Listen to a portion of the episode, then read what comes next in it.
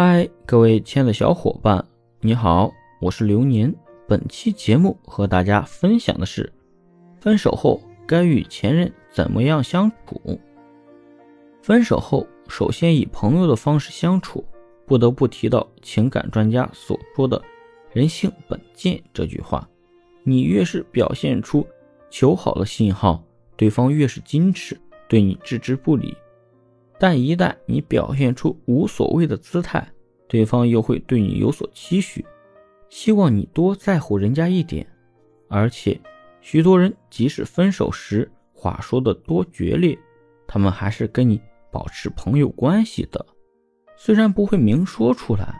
所以，你要好好的把握这次机会，利用你们交友的第三平台，对他展开二次吸引的相关工作。将你们的关系定位为普通朋友，更加能促进你们的关系发展。平时你也可以跟对方聊一些平常的生活事情，在对方难过的时候关心对方，同时你也要向对方证明，缺少了对方你也不会难过，一样可以过得更加精彩的生活，甚至有更多的异性想要追求你。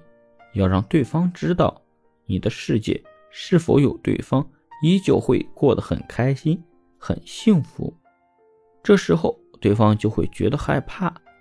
同样的，你也不要断绝跟对方的往来，显得你大度之余，也不会为你的挽回之路剪断一切来路，好让你的形象在对方心中变得更加有吸引力。